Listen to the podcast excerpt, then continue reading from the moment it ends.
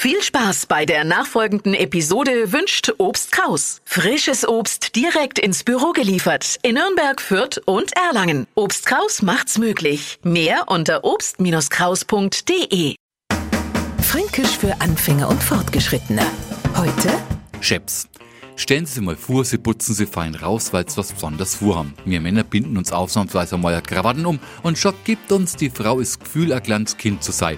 Dir mal anschauen. Na komm, so kostet nicht fort. Deine Krawatten ist ja total scheps. Sagen wir dann, naja, der Hitler hockt aber auch scheps, na kommt meistens, na, das trägt mir so, du hast ja überhaupt keine Ahnung.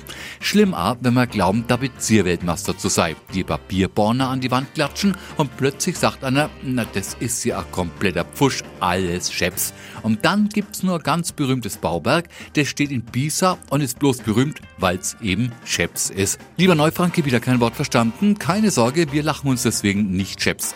Also schief. Fränkisch für Anfänger und Fortgeschrittene. Morgen früh eine neue Folge.